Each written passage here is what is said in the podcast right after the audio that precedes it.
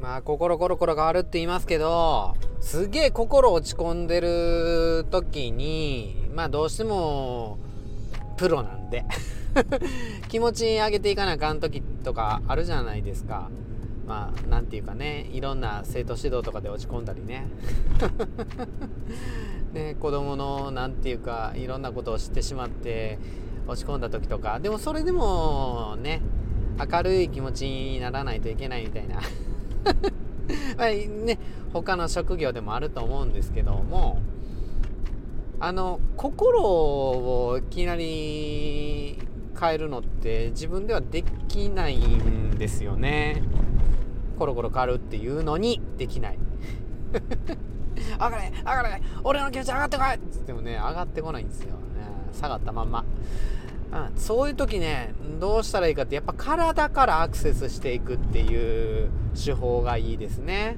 うん。あのねアホと思われてると思うよね俺。うん多分。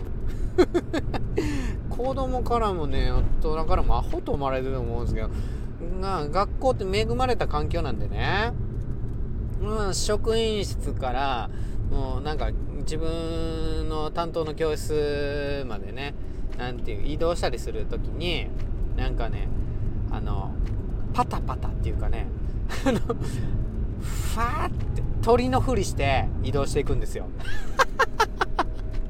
あしかもねなんていうかプテラノドンみたいなでっかい鳥がワッサーワッサーみたいな感じの、うん、ジュディ・ヨングみたいな、うん、あららられじゃーみたいなねあんな感じで優雅にもうワッサーってバッサーバッサーってって。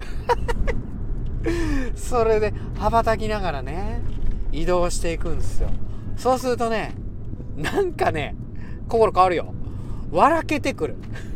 何してんねやろ俺みたいな、うん、その状態、人の見た目なんて気にならないですよね。気になんねんけど気になってるがゆえに笑けてくるっていうか、うん、う子供をねなんか変な目で見たら「先生何してんの?」みたいな感じでね見てくる「高先生どうしたんですか?」みたいな。ね先生たちもね気にしちゃったりしてね「うんちょっと羽ばたいてる」わっさー！わっさーっつって、うん、そうするとね上がってくるね気持ちが。知らんけど。でも上がってくる。これね仏教で心身一如って言うんですけどね。うん。だなんかあるでしょ？でも心理学の方でも。体と心は一致してるみたいな。うん。もう手ガーンって突き上げたら気持ち上がってくるみたいな。そんな感じっすよ。心を変えるとかですね。うん。心を上げていくっていうね。いや別に自分の気持ちに嘘つかなくていいんすよ。ね、泣きたい時泣きゃいいし怒りたい時怒りゃいいしとは思うんですけども。まあどうしてもなんか大人の世界プロ意識でね気持ち上げていかながみたいな時あるじゃないですか。そういう時はワッサーです。ワッサーやってください。